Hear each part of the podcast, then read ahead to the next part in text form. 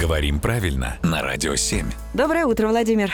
Доброе утро. Владимир, доброе утро. Наша слушательница Ольга здесь интересуется, в частности, э, про однокомнатную квартиру. Иногда говорят «однушка», ну, чаще всего, как мы привыкли слышать, а оказывается, есть еще и «однешка». Она говорит, а как правильно-то? А в словарях только однушка однокомнатной квартиры, причем в словаре указывают, что это слово сниженное, то есть такое разговорно-просторечное. Угу. Но интересно, что есть не только однушка и не только однешка, но еще и однерка.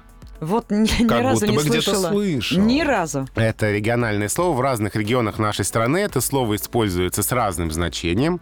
Где-то это название первого маршрута общественного транспорта, например, автобус номер один, однерка.